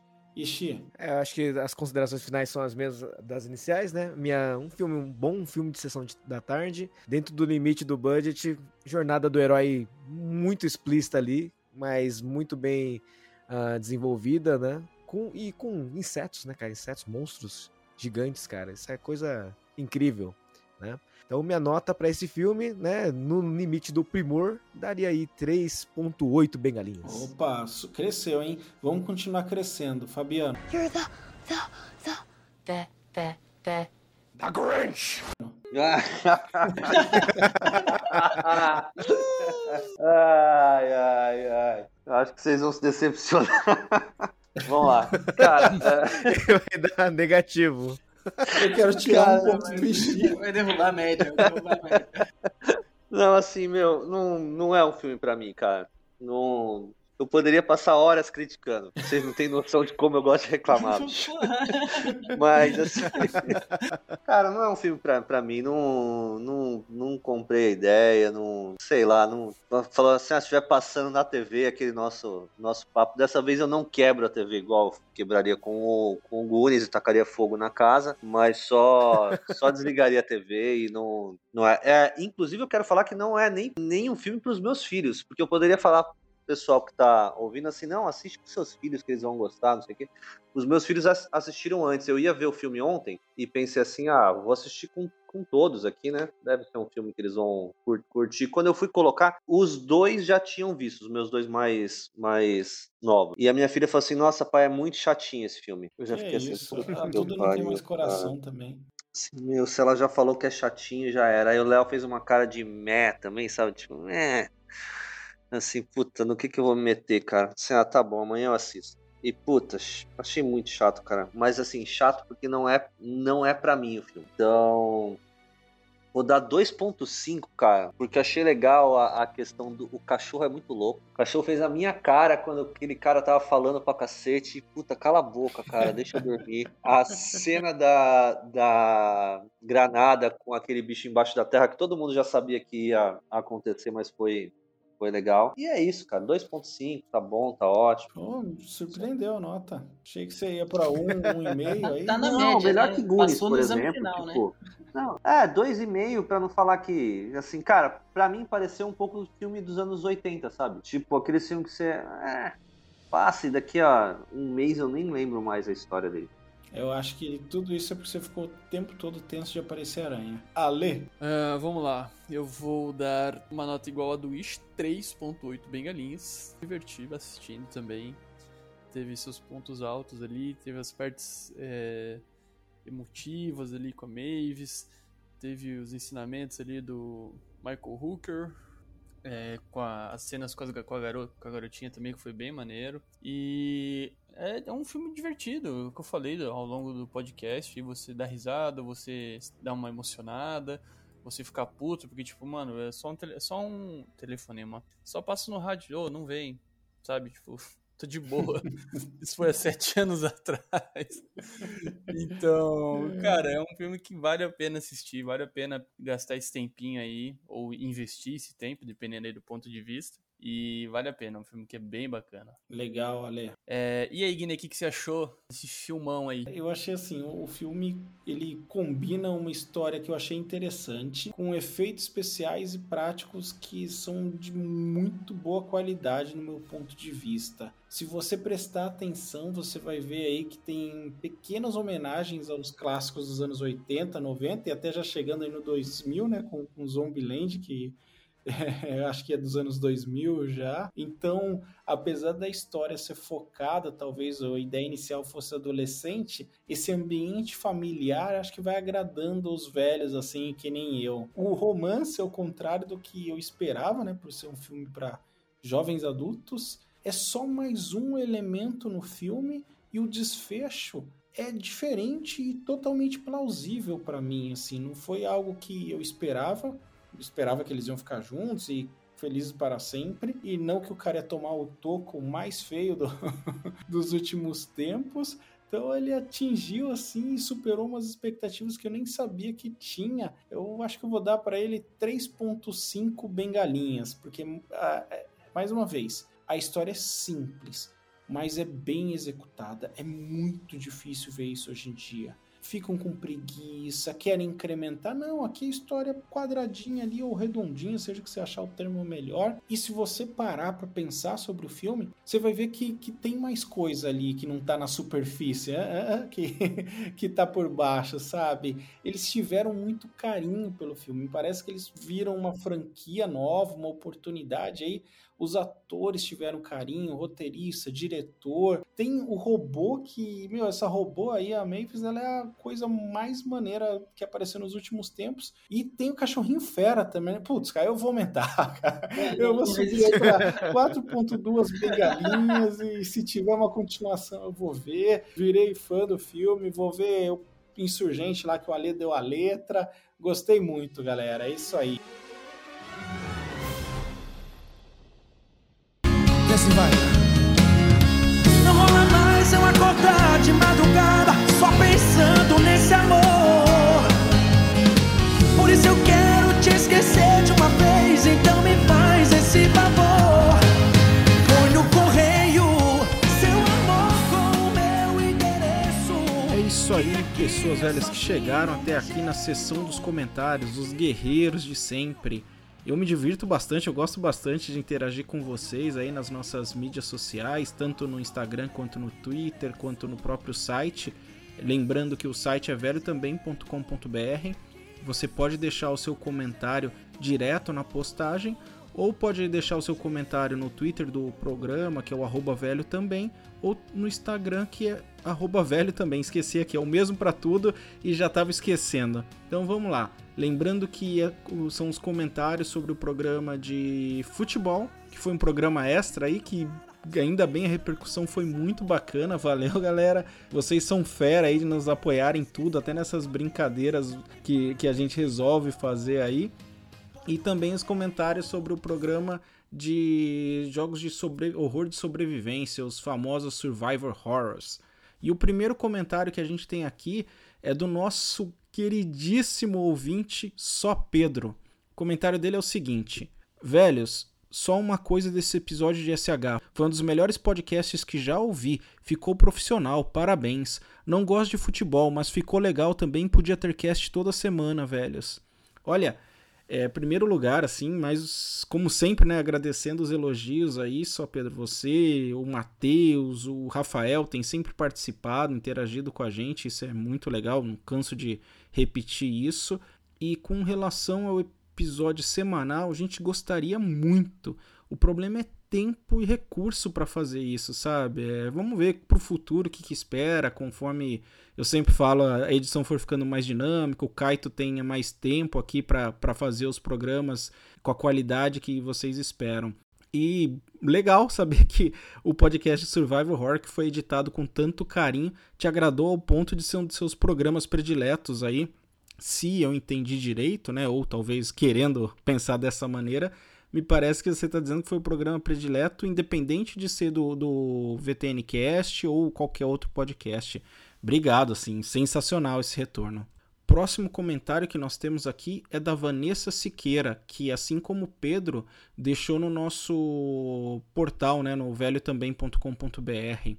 E o comentário dela foi: Meninos, programa sensacional. Tenho que que vir aqui elogiar. Comecei a ouvir logo cedo e quando percebi a edição já deixei para ouvir de noite com tudo apagado. Deu medo igual aos jogos. Parabéns, espero que tenham muito sucesso e já indiquei para meus amigos. Este cast mereceu. Muito legal esse retorno, Vanessa. É... Não sei se você é uma ouvinte nova, se você já nos acompanha faz tempo. É, primeira vez, pelo menos, que está comentando. E é legal saber que te agradou. E mais uma pessoa falando da edição. A edição foi bem caprichada mesmo o nosso objetivo, até respondi isso num dos comentários do, do Instagram, que nosso objetivo era deixar o Alê com medo com, com essa edição. Eu acho que funcionou. É, tentamos dar uma maior imersão aí no, no programa, né? Porque só falar, contar nossas histórias de terror talvez não, não fosse o suficiente. Então, obrigado pelo seu retorno aí e obrigado por ter indicado para os seus amigos. Espero que eles gostem e, se não gostaram, que digam o porquê, para a gente seguir evoluindo. E o último comentário que a gente tem aqui, um comentário do Matheus, que veio pelo nosso Instagram, como eu falei, o arroba velho também. O Matheus está sempre com a gente aí, mandando mensagem, é bem legal isso. Obrigado, Matheus. E vamos lá. Um salve especial para o editor nesse episódio. A trilha com os barulhos da porta abrindo ficou sensacional. Enquanto eu ouvi o episódio, eu fui nos boxes do meu prédio guardar umas coisas que ficam no segundo subsolo, numa área sem ventilação e sem nenhuma movimentação. A luz daquele lugar é daquelas que apaga depois de um tempo para economizar energia. Tive que pausar o episódio e estava começando a me cagar de medo ali mesmo. E no fim descobri que sou cagão mesmo, porque não conheço 70% dos jogos que foram mencionados e não fiquei com vontade nenhuma de jogar. Mais um baita episódio, abraços.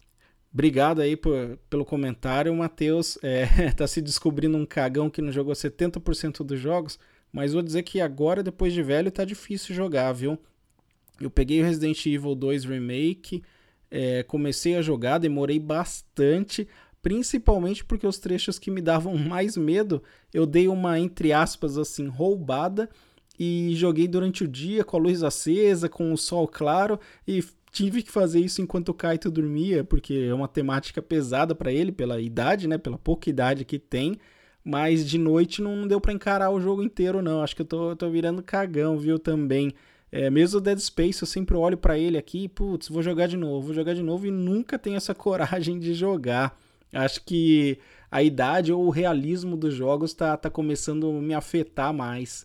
E vou concluir aí por, por esses comentários que a missão de deixar o Ale com medo funcionou também, né? Porque se toda essa galera aí que, que respondeu ficou assustado, impressionado com a adição, é certeza que ó, o nosso amigo aí, o nosso podcaster mais, mais novo e, e, e mais cagão também ficou assustado.